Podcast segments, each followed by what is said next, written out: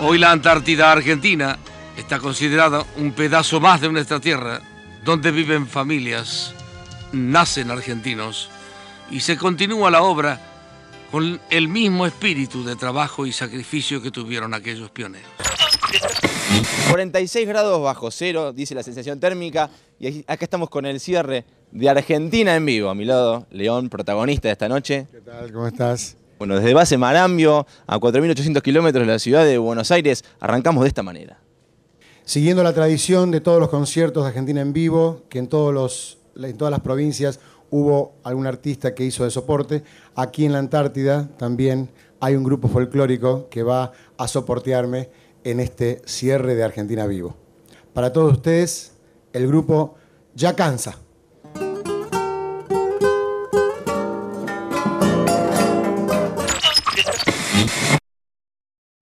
Decir que el 29 de octubre se cumple un aniversario de la fundación de la base aérea Vicecomodoro Marambio de la Antártida Argentina parece un hecho intrascendente y cotidiano, pero no es así.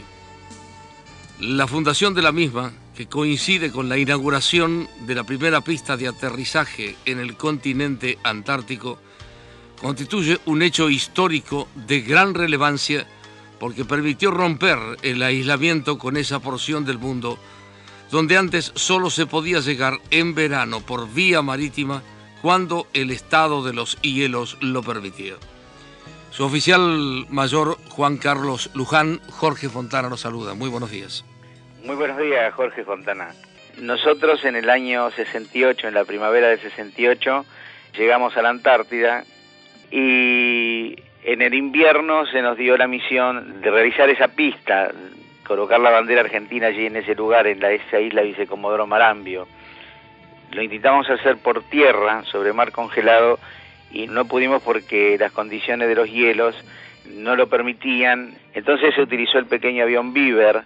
Bueno, ese avión anevizó, se comenzó a bajar todos los pertrechos para formar el campamento.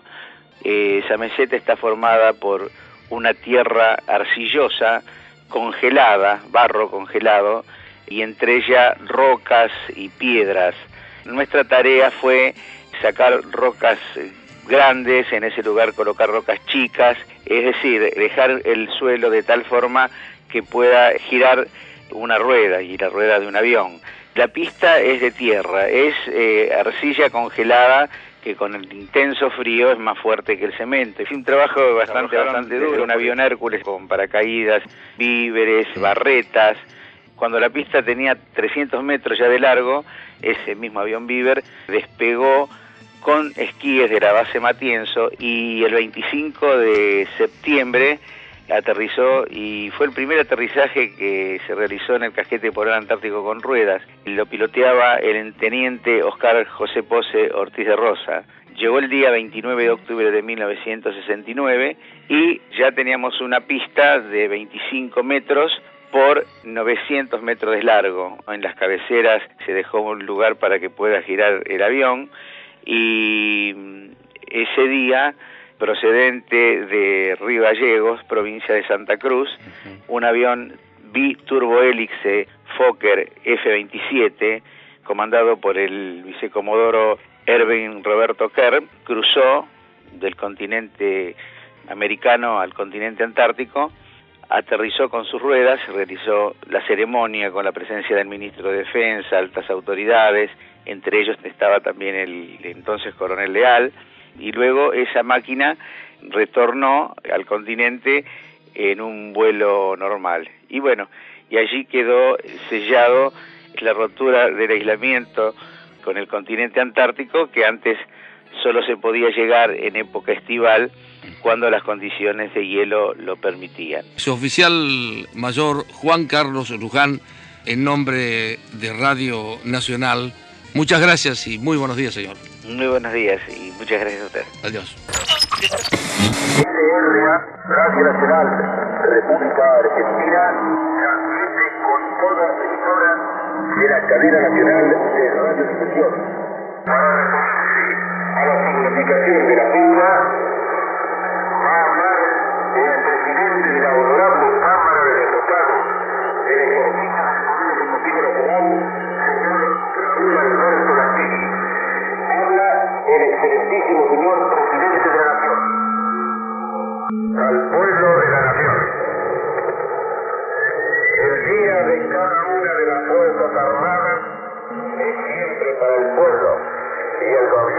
Argentino, motivo de reencuentro con las glorias más queridas de la patria.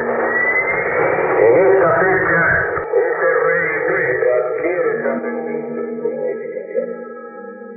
El Poder Ejecutivo ha trasladado la sede del gobierno a esta base aérea de Comodoro Marambio, ubicada en la Antártida Argentina, que por primera vez visita un presidente de para dar a este homenaje el claro sentido de reafirmación de nuestra soberanía sobre regiones australes que integran el territorio nacional.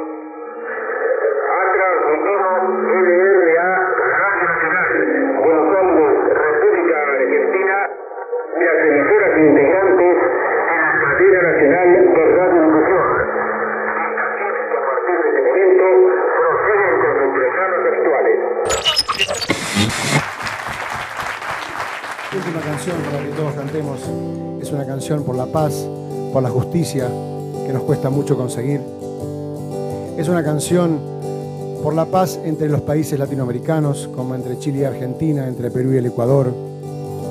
A todos los que trabajan por los derechos humanos, a todos los que trabajan por la ecología y a los pobres colimbas que nunca pudieron regresar de Malvinas, esta canción, solo le pido a Dios.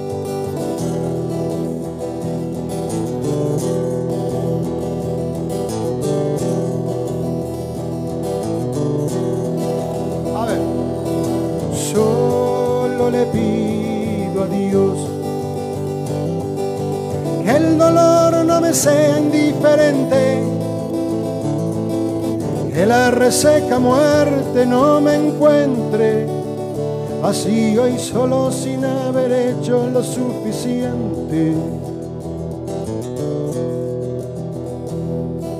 Solo le pido a Dios que lo injusto no me sea indiferente, que no me abofeten la otra mejilla, después de que una garra me arañó esta suerte. Solo le pido a Dios que la guerra no me sea indiferente es un monstruo grande y pisa fuerte toda la pobre inocencia de la gente. Es un monstruo grande y pisa fuerte toda la pobre inocencia de la gente.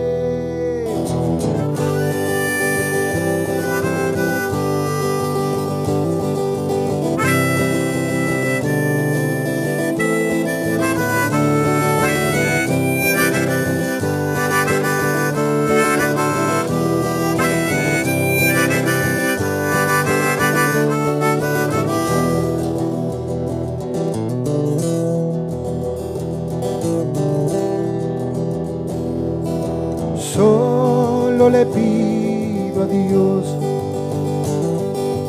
que el engaño no me sea indiferente. Si un traidor puede más que unos cuantos, esos cuantos no lo olviden fácilmente. Solo le pido a Dios sea indiferente. Desahuciado está el que tiene que marchar a vivir una cultura diferente. Solo le pido a Dios que la guerra no me sea indiferente.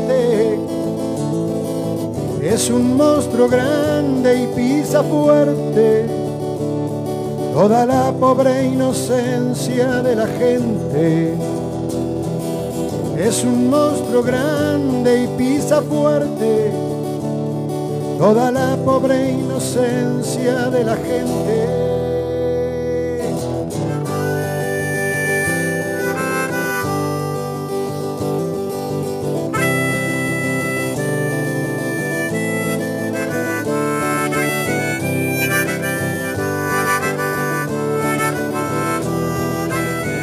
Soy un privilegiado realmente de poder conocer este lugar. Muchas gracias por todo.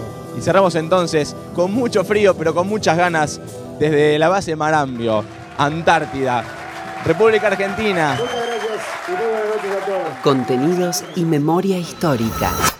Radio Nacional.